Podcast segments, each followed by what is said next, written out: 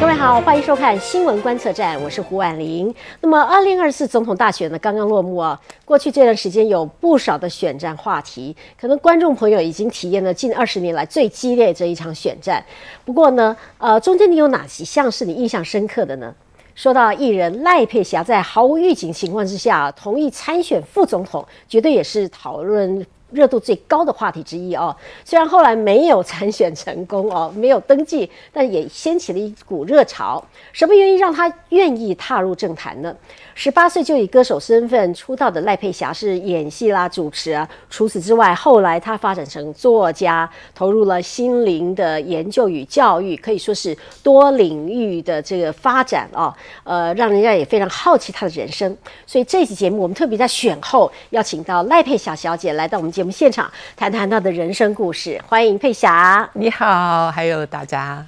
大家好，还有看人家选上了哈，你的你的心情是感觉怎么样？我觉得很好啊，就是选出来的人是大家喜欢的，然后接下来就是我觉得还是回到最根本，我们每一个人都应该要为自己的国家尽全力的去扶持任何一个想要把事情做得更好的人。当初愿意投入转换这个跑道的想法是什么？我虽然很安静，那也算内向，但是我喜欢挑战。当有这份邀请的时候，我只问我自己说：“OK，如果我拒绝的话，我会不会后悔？”啊，那那是一个我从来没有呃这个这个去思考过的。因为后来第二天之后，我就看那个百科上面就就写说赖佩霞政治人物，我说：“哇，我什么时候变成政治人物了？”那对我来说，就是接受一个从来没有想过的一个挑战。但这个挑战可能超乎你原先的预期吧？比方说，呃，好多旧案子啦，很多的事情啊，翻箱倒柜的翻出来哈，就是好像放大镜被显示，你觉得划得来吗？嗯，呃，我觉得台湾人啊，就是在在我来看，台湾人非常热衷，尤其是经历了这次之后，我发现我们都非常热衷，也投入选举，但是大多数的人并不了解。选举到底真正的核心啊，它是怎么一回事？那除非我自己走这么一趟，否则的话，我永远不会知道台湾的政治，尤其是总统、副总统候选人选举、立法委员这些。所以也因为我的角色的关系，我觉得我好像在里面，又好像在外面，所以我学到很多。那你说？我觉得这是一个非常充实，对我的人生来讲，一个非常充实的一个阶段。嗯，不过也有人认为说，在四组人马当中，您是损失最大的一位。比方说，你连美国国籍都就放弃了，但最后却连参选都没有。对我来说，经历最重要。我的。我的成功与否的定义，可能不是在外在一般人所想象。对我来说，我的生命体验，然后我未来我所有过了这些经验之后，我对于未来有需要啊，需要，因为我是个教练嘛，我是个 coach，我是去支持任何一个呃我的个案啊，或者是我的 client。那经历了这些之后，其实我的以前我的个案里面。也有政治人物，也有演艺人员，有一届的，然后也有也有这个在政府单位做事的法官啊。那我以前我比较拿一，就是我总觉得说，你只要好好把自己做好，所有的事情就会迎刃而解。那我现在更理解说他们的担心，包括医生啊，就是在行医的时候，那有些时候医病关系的问题，就让我更可以理解说。有些时候，我们只是一个善意跟善念是不够的。那你们会不会再回头申请美国国籍呢？我没有这个考量了。嗯哼，目前没有。从此还会再接触政治吗？目前没有任何这方面的计划。其实我现在是让自己放空，回到自己的专业啊，因为那个还是我最喜欢、我最熟悉的。您现在从心灵辅导师担任教练啊工作，那么呃。培训等于是培训种子教练啦，哈。那么还演戏吗？就像我曾经说的，呃，演艺圈是我的娘家，因为我从七岁拍第一支广告，也是因为我这一次金钟入围之后，我回过头去看，我在想说，对好，我七岁的时候就已经接触这一个领域，所以在这里面，呃，他真的就是我的娘家，很多我的老朋友、好朋友啊，都在圈子里面。那而且我喜欢，我还唱嘛，啊，音乐剧啦、舞台剧啦这些，只要有好的团队，我就会做。那尤其是我现在，我我讲嘛，我今年六十啦。那呃，在挑选团队上，当然我会更更仔细一些啊，因为呃，我觉得那个团队是要开心的，是要互相扶持的，是要互相支持的。那只要能够让我觉得说，在那个团队里面我是安心的，我是被重视的，我是被珍惜的，其实我都很愿意去参与。嗯哼，好，我我觉得我们我们是不是也进一步挖掘一下您的成长过程，好不好？其实佩霞小姐哈，呃，很有意思，她跟现在我们的准副总统啊，肖美琴一样，都是五官深邃，因为他们都是台美混血儿啊。因为谈谈这个您的出生父母好吗？对，我们我们副总统他是妈妈是美国人，嗯哼，爸爸是台湾人，嗯哼，那我刚好相反，我爸爸是美国人，嗯哼，妈妈是。台湾人，嗯，呃，就我所了解，您在成长的过程当中，事实上在小时候一直到长大之前是没有父亲，父亲是缺席的状况，嗯，我不知道，呃，在这样子算是几乎接近单亲家庭情况之下，您的成长历程，你你你现在怎么样描述您的成长？呃，妈妈是辛苦的，我觉得现在现在大家都生孩子都生的很少，所以我算是很有经验的。独生女儿啊，就是很多人在谈，不管是我们华人啦，现在的人孩子越生越少，那他们会看到孩子的一些问题跟状况的时候，其实我很很能够理解，因为我就是一个单亲妈妈带的独生女儿啊，所以呃，然后现在又很多的这个离婚率又这么高，多元家庭这些，呃，我觉得我都很早以前我就开始有这一些体验了，所以妈妈是辛苦的，生活是辛苦的。呃，母女关系是很很紧密，但是也很纠结的啊。呃，妈妈的所有的心力都投注在我身上，然后在某个程度来讲，那也会是一种压力。但是，她也让我变成一个我一路以来一直都是一个非常贴心的人。所以，这种贴心的程度，可能也不是一般人能够理解的。所以后来我会参与心理学，也是因为太多的事情都放在心里面。走心理学之后，我才慢慢把自己理清，然后慢慢才快乐起来。否则的话，就是那种带着一些妈妈的悲情，然后了解父母亲的辛苦。因为我后来我就也找到我父亲嘛，所以跟父亲的关系的建立，那在那个过程当中，我也知道，就是很多的个案，或者是不管是他们自己碰到了。呃，婚姻上的问题，其实有很多时候，女性来找我的话，其实有很多时候，那个症结其实是跟父亲的症结，所以这些我都能够理解。就是女性跟男性的关系，我跟我爸爸的关系，会会不会影响到我的亲密关系？什么时候是会的？什么时候找到父亲的？呃，二十岁的时候，二十岁以后，二十岁的时候，那时候我人已经在美国了。那是妈妈很努力的去去寻找去找。因为我觉得妈妈应该是很以我为荣吧，所以他就觉得说，嗯，一定要帮你找到你父亲，所以是透过妈妈，透过妈妈朋友，呃，他们去找到我父亲。那日后和父亲的相处，日后跟父亲的相处就像朋友一样啊，就是我很清楚他没有，呃，他没有养过我一天，但是他是我父亲，那个时代有他们时代的故事，跟他们的压力跟背景。就是越战的时候，那时候然后驻守台湾，所以他是做情报的啊。那那时候跟我妈妈认识，是因为我妈妈在外国人家帮他们带小孩啊。那因为我父亲常常出入那个将军的家里面啊，是不是将军我不知道，反正就是长官的家里面，所以就认识了我母亲。那所以我父亲后来就去了越越南嘛啊。那在越南。应该也是几年的时间，那那段时间我觉得，呃，我们并没有谈太多。但是我我觉得年轻人他那时候讲起来的话，他才二十一二岁，我妈妈二十五岁，他才二十一二岁的小伙子哎。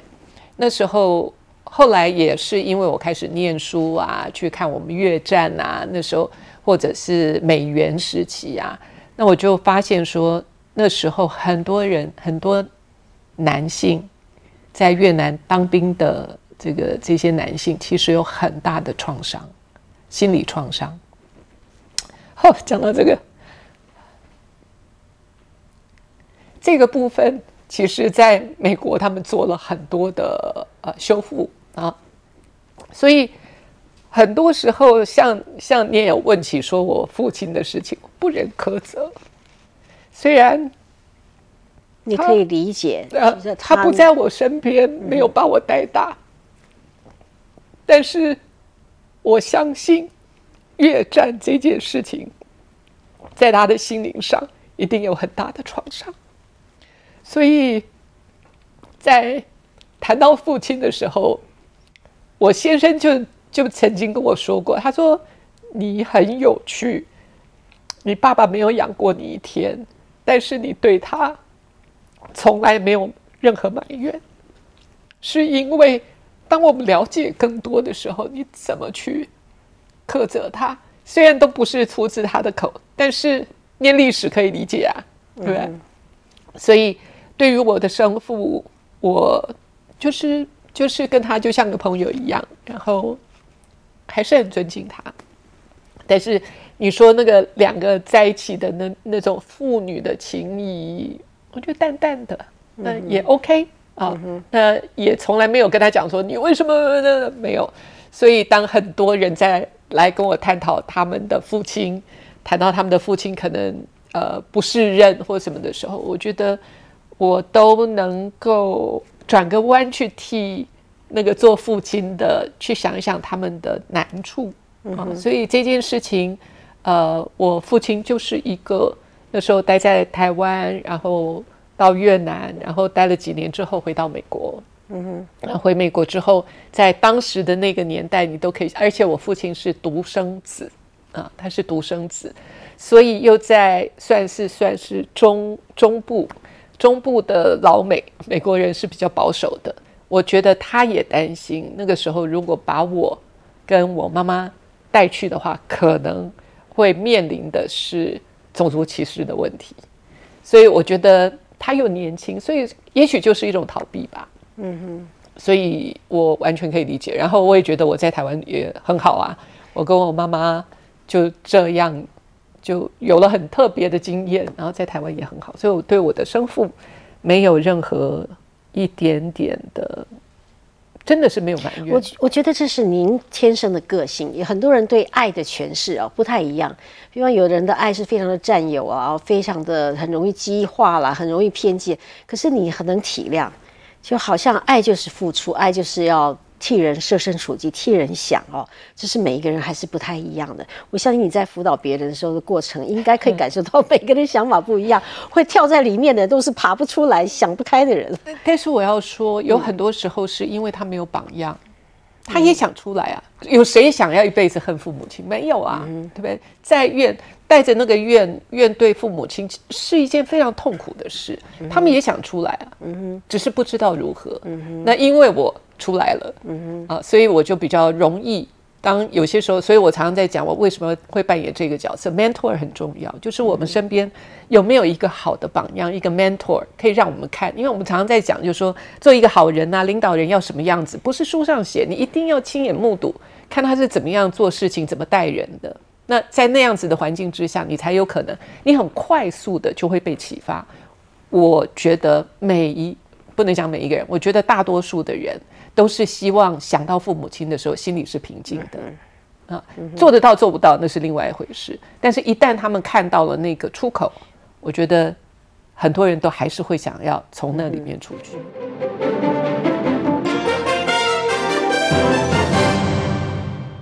您刚刚也特别提到说这个。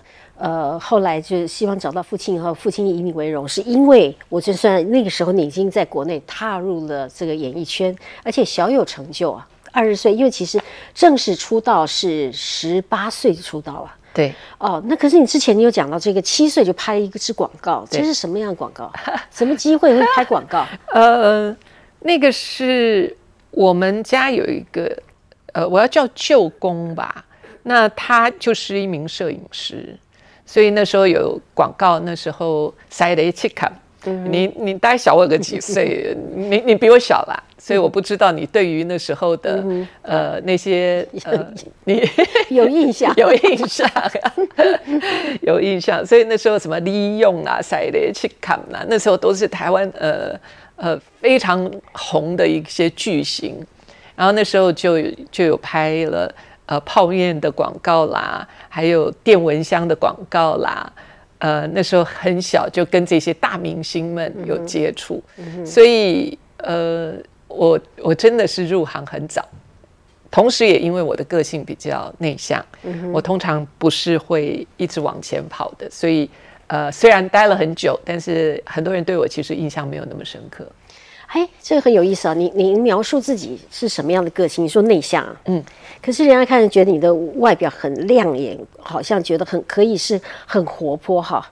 你以前看我大概都穿黑色的，嗯哼，啊，我就是尽量能躲我就能够躲啊，就是呃，但是呃，因为我在阳明交大教书的时候，嗯哼，你知道很多来上课的人，因为我教领导力，他们都很。内向，他们都不太沟通。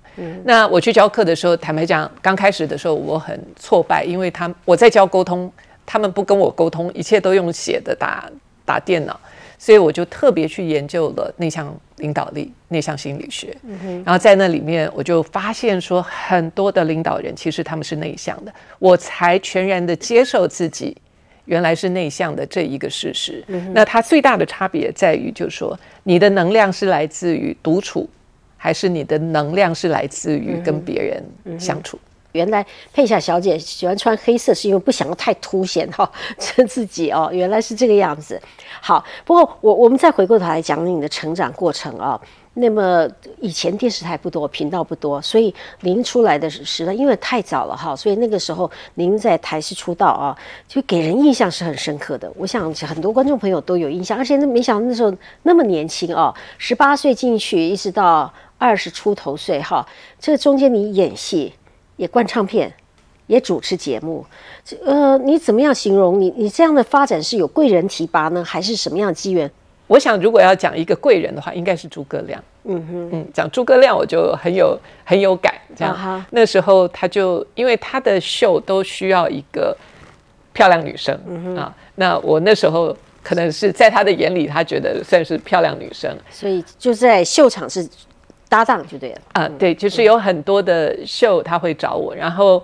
呃，在我写《回家》那本书的时候，我也有请他写个序，然后他就讲嘛，他就他就我用他的他的语言讲，他讲啊，你这小杂包，啊，你这小杂包，人的钱哈，摕到你的面头前来，啊，要要好你好你谈哈，你个碗啊，因为那时候我也就是就是找我，我我想去我就去，然后呃，后来是因为真的是跟他在一起搭档久了熟了。那跟他在一块也很开心，他也很呃都护着我们这些歌手们，所以虽然他自己的新闻不断啊有的没的，但是对于歌手啊，不管是男性女性啊主持人，我觉得他都非常照顾。你能够接受得了他这种调侃的个性吗？他常常调侃，把把就是有点捉弄啊，你要忍受得了那种笑话之类的。这样说好了，那个时候跟他一起跑全台湾的这些作秀的时候。我第一次体会到哄堂大笑，就是快乐这件事情是多么的难得。为什么他到哪里去都能够这个座无虚席啊？每一次一出来票都是满的，因为他在那个年代，我觉得台湾人还是比较辛苦的，比较呃很崇尚牺牲奉献的。那对于他他的表演方式，他带来的团队。真的进去的人就可以笑得好开心，然后走的时候，大家全家哦，就是大人啊，小孩比较少，就是大家都开开心心。然后我真的是在后台听到大家那种狂喜的声音，那个是我我在当时我觉得我觉得好好美哦。就是说，如果说我们今天站在台上，可以带来大家就这样子开怀大笑。那是多么不容易的事，所以我觉得会吸引我跟他一起在工作的。然后他的人，他的人是好人，他真的是很好的人。然后他会带领一批人，然后我们就到处去。呃，平常我们下了台，其实也不太没有什么太多的呃这个联系啊。但是上台的时候，他的全心全意跟那个有趣，我们经常，尤其是我，我经常就是在那个布幔的后面，他只要他上台，我就在布幔后面，我就在看，我在看台下的人有多开心。这件事情让我很。充满欢乐，哎，好像以前早年报道还是说他在曾经追求过你，没有啦，那完全是台上的效果。你知道诸葛亮没有啦，他他他哪看得上我啊？他他身边美女如云，他有那倒是那倒是，我觉得他像一个大哥哥，就是跟他在一块的时候，你是什么都不用担心的。虽然就像我讲的很多有关他的新闻啊。他从来不会让我们这些，尤其是女生们去吃任何的亏，不会。您刚才提到这舞台上秀场做做秀啦，啊，那么搭配一下唱唱歌啦、主持啦等等啊，感觉你是很顺的。可是我这个记录里面看到的是，您在二十四岁就踏入婚姻了。对。很早，那演艺事业当然就受到影响了。对，很少人是演演艺事业顺利的话，说愿意那么早就结婚了。很多人家长啊，或者谁都会阻止再阻止，要希望能够把事业发展到一个程度再走入家庭。您那时候很很甘心的走入家庭啊？因为那时候我一个人在台湾呐，妈妈还有我继父他们都在美国。那你我一直都是一个人嘛。虽然是一个人，但是也谈了不少恋爱，就是了。所以也也觉得那种恋爱没有结果的恋爱，觉得有点烦。身为公众人物，在那个年代，我不知道其他的人，对我来说，呃，是很自律的。我不太可能去跟某一个人住在一起，因为我们是公众人物，人家都会呃指指点点。那我又很爱惜自己的羽毛，所以与其你要跟一个人真的定下来相处，那就结婚吧。啊，所以，所以我很早就结婚了，但是这个婚姻后来没有成功。我不会用没有成功来来形容婚姻，因为呃，我很多事情我就是我觉得经历最重要，因为这样子的经历，我才能够理解别人的婚姻是碰是困难在哪里。我虽然离婚，难过、失望、梦想破碎，就是你对那个婚姻的美梦破碎。但是我我不觉得我呃要去责怪任何人。嗯哼，所以如果这样，当时你离婚受伤不大吧？伤一定会啦。我我也曾经讲过，说那时候真的刚开始的时候，呃，第一次发现说哇婚婚姻有这么大的一个冲击的时候，你真的就觉得说你你我们那时候住十七楼还是十四楼，你就当然但有那个念头了，没那个胆啦，只是觉得说，嗨，如果就这样。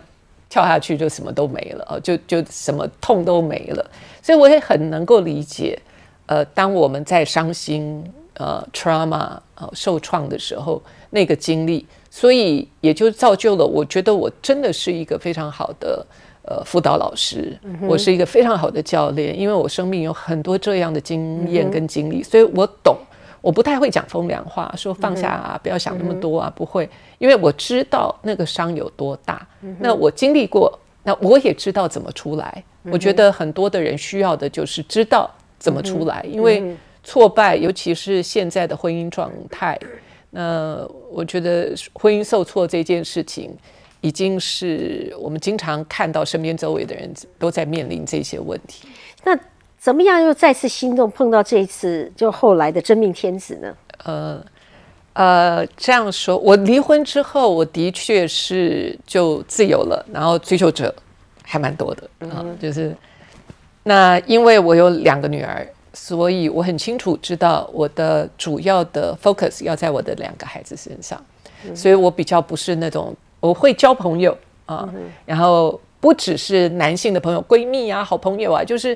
在年轻的时候没有去享受到的那种自由，我在那段时间，我就我就很开心，我就呃跟我以前的同学，我们就住在一块，然后一起带孩子，所以那段时间其实我过得很开心，就是我离婚的那段时间过得很开心，然后有一些约会啦啊，然后有一些时候又跟着呃其他的单亲妈妈啊带着孩子啊，我们一起就是那呃享受了很大的。因为心态是敞开的，所以我觉得那是一个很很享受快乐的时光。嗯哼，反而是 反而是碰到了我先生之后，你就得你就得定下来啦。他到底为什么愿意定下来呢？因为他对我的两个女儿非常非常的好。他给你什么感觉？当时，呃，在交往的过程当中，我记得有一次，我那时候出国，因为我还是会到印度去啊，因为我一直都在追求心灵成长的这个部分，所以我记得那时候我就出国去了。那呃，Bob 呢，我先生啊，我先生那时候我们正在还在交往。那他就带我的两个女儿去游泳啊，那因为那是俱乐部嘛，所以很多熟的朋友，然后在在那个游泳池旁边。那我回我回来以后，我就几个朋友就跟我讲，就说这个男人可以嫁。我说干嘛了？他说你知道你不在的时候，他带这两个小孩多有耐心，他在那边帮他梳头发，帮他们俩梳头发、绑辫子，然后那个时候。就是刚刚好，呃，我们那时候可以申请外佣啊，所以我们家的那个外佣回来都会告诉我说，他对这两个孩子有多好，嗯哼，啊，所以我想这个是非常大的原因之一啊，否则的话，如果我今天没有小孩的话，我可能一个人，我再去受几次伤，再交不同的男友也无可厚非，但是因为我有两个孩子。然后希望孩子很稳定，所以在众多的追求者里面，我就觉得说，谁会是我两个孩子最好的父亲？那当然，他的人品也很好，然后也一直支持着我的学习跟成长。那他的优点太多了，我非常的敬仰他、仰慕他啊。但是你刚刚问起说，最大的主因在当时。我觉得最大的主因，就像很多的做妈妈的一样，就是她很疼你的两个孩子。那呃，因为您现在的先生以前也有小孩哦，所以好像呃。你跟他的小孩也都处得很好，所以才后来就是说这些小孩，呃，娶了隋唐啊，所以又变成你们家的下一代呢，也变又是国人关注的焦点了哈。那大家都很好奇，您跟隋唐是标准的婆媳关系呢，还是什么样的一个模式呢？我不知道别人说标准的婆媳关系是什么啊，因为我本来我我觉得我的思考很多事情我都很另类，嗯哼，基本上。我就是把他当做一个很爱我们的儿子的人，嗯啊，所以呃，人家有有些人说把这个媳妇儿当朋友，我是把他把他当贵宾，嗯，因为我觉得他这么爱我们家的儿子这件事情，我对我来说是我我我非常的敬仰他，我觉得他太有眼光了啊，再加上因为我自己也是在演艺圈。有很多事情，其实我比一般的人可以理解，所以所谓的一般的婆婆是什么样子，我我不是很清楚。但是我我敢说啊，就是她的她在职场上，跟在工作呃领域里面所必须要面对的，还有家庭的这些，我都能够理解跟体会。我永远是站在她那边，因为。不太有其他的人能够理解这其中的蹊跷哦，就是在这里面有很多要应对进退的啊，所以我觉得他都处理得很好，也不容易。那我很多呃，再加上他自己也是很年轻的时候就出国去了，嗯哼，也是独立一个人，然后他没有靠任何的背景啊，就是他走入演艺圈一直到今天，我觉得是我我我非常敬佩，嗯哼，那。所以我们的关系就是这样。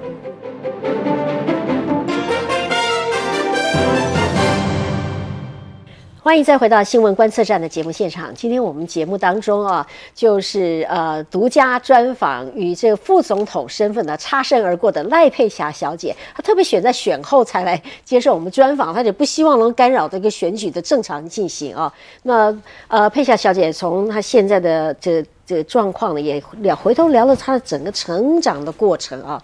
呃，从佩夏小姐的谈吐，你会发现她不只是可以做别人的心灵这这个 coach 哈，叫教练啊，培养人。其实谈吐之间啊，其实应对进退哈，拿捏得宜。其实我觉得，不知只有一个是一个名人哈，也不是只是一个艺人，他其实有很多方面的才能，可能都是这算是非常成熟的女性哈，呃，因因为我们人难免都有脾气哈，七情六欲，可以看到你现在越来越能够处理得当，真的不容易哦。那现在几年前你也成立一个，大概就是五年前吧，是好好说话学会，这是你这是什么样的想法成立？就是说你你也很确定你能够好好说话了？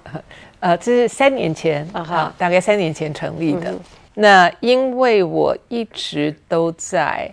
处理面对的很多是家庭关系，就是家人之间的关系。那在心理学这个领域里面，大概有三十多年了，我一直在这个学习里面。然后一直到过去几年，我接触了非暴力沟通啊。那非暴力沟通在谈的就是爱的语言。那我可以小小的介绍一下，因为我觉得这个这个是很很重要。也就是 Marshall Rosenberg，一个美国的心理学家。他在六零年代就把这个非暴力沟通推广了联合国，然后用这一套方法去很多不同的国家去教他们，然后让很多的对立透过这种沟通的方式，那减少了很多的纷争。我那时候在呃写我的，在考虑要不要写我的博士论文的时候，因为我念书是为了自己喜欢学习，不是为了真的不是为了文凭，那。但是如果你要你书念完了，如果要拿文凭，你一定要写论文。所以我那时候就开始在找一些资料。我在想说，有什么是我心理学，然后我喜欢心理学跟呃这个国际关系可以搭得上的。后来我就看到 Marshall Rosenberg，那他的逻辑跟理论深深打动我，因为过去三十年我都在学心理学，他把心理学非暴力沟通推往了一个国际。沟通的国国际交流的这个舞台上去，那那时候他的有一个故事深深打动我，就是他就特别提到说，在中东的时候做调停的时候，那其中有一方的领导人就跟他讲，站起来非常谢谢他，他说如果我们早知道有这个方法，我们就不用死那么多人。后你知道我那时候听到这句话我有多感动？就是 原来我学了这么久的这个心理学学沟通这件事情，原来我可以把它对再往更高一个方向，不是只是呃调整我自己啊，或者是去调解婆媳关系、家庭关系而已。你还有另外一个可能性。那这也就是为什么我后来才会又去 Harvard，就是好，我念完。呃，这个我拿到法学博士之后，然后接下来有什么是更好，我可以学习的更多的，所以那时候我就去 Harvard。那所以我就在 Harvard 的时候，我发现他们在谈沟通、调停，或者是在谈 negotiation，就是谈判的时候，很重要的，他们常常会去提到 Marshall Rosenberg 的内容。他们虽然没有提到他的人，但是他提到他的方法。那这套方法呢，就让我。我就深深的感觉，这样的思维模式，我们每一个人都可以有，做得到做不到那是另外一回事。但是最起码，我们可能有一个方法，可以说在沟通上可以好好说话，可以邀请对方跟我们合作。嗯哼，这是很重要的，因为常常我本来来找你是说希望你帮忙，就到最后我把你训一顿，或者是讲说你这个人怎么的，本来是可以变盟友的。你却把它变成敌人，那这里面的确是有很多的方法我们可以调整，所以我后来就决定，呃，把这样的一个概念，然后用学会来做推广。啊，看起来我们都可以来找您上课了。呃，好的，呃，佩霞小姐呢，毕竟现在也不演总统了啊，那么你也跟副总统的身份擦身而过了哈，所以此后的日子还是要过。那么您将来现在开始你的。生活重心有什么样的安排呢？我是一个 meditator，我我是一个静心的人，就是我是我我是喜欢安静的人，嗯，所以我是可以待在家里很长很长时间。其实呃，这个这个 pandemic 疫情的那两三年，其实我过得非常的快乐，我非常开心那段时间，因为我们所有的。呃，跟外面的的活动都停止了，所以我就在家，我就写书，我就上网去上课，啊，到国外去，我知道有好多东西都是我喜欢学习的，家庭暴力如何梳理家庭暴力。所以，即便我在做企业的培训，那我也发现很多时候在企业里面跟这些主管啊，或者是呃 CEO 们讨论的时候，很多时候家庭的议题还是会冒出来。所以在什么创伤啦、创伤的这些的生命经验啦，那这些都是我都。只要有机会，我都会上去去上课，所以我就讲嘛。所以哈佛，我那时候那天讲说，哈佛不管是法学院啦、呃商学院啦、呃医学院啦，很多的课我都透过上网，我都我都可以去去学习跟去参与。那这些都是我很喜欢做的事，然后同时写书，所以。透过这些我写下来的书跟理论，然后可以帮助很多人，然后也让他们可以用不同的角度来思考，然后也可以站在一个不同于我们的文化的角度思考。我觉得这是重要的，因为我很多的老师，在我最伤心的时候，真正帮助我的那些咨商师是外国人啊，因为他们有不同的呃价值观体系跟背景。然后我的很多老师都是八九十岁。所以他有很多的生命经验，那我也希望我自己的学习可以让年轻人，可以也可以跟他们分享我的经验。嗯，听到佩霞今天的剖析，她自己现在的生活状况啊，因为可以看到一般人哦，大大概就二十几岁停止了这个学校学习，那最多呢中年三十几岁、四十几岁回到校园再修一下课程，可是呢。呃，佩霞小姐去学一一路学，然后也一路的展现，一路的奉献啊，就一直到年近六十都还不停止，真的验证一句话：就活到老学到老，而且也奉献到老哈，这是很不容易啊，非常出色的现代女性，而且身份多元，非常谢谢。佩霞今天的一番话，我相信对观众朋友也很有启发作用啊，正向啊正面的影响您您您的世界。非常谢谢佩霞，谢谢谢谢观众朋友收看，我们下周同一时间再会喽。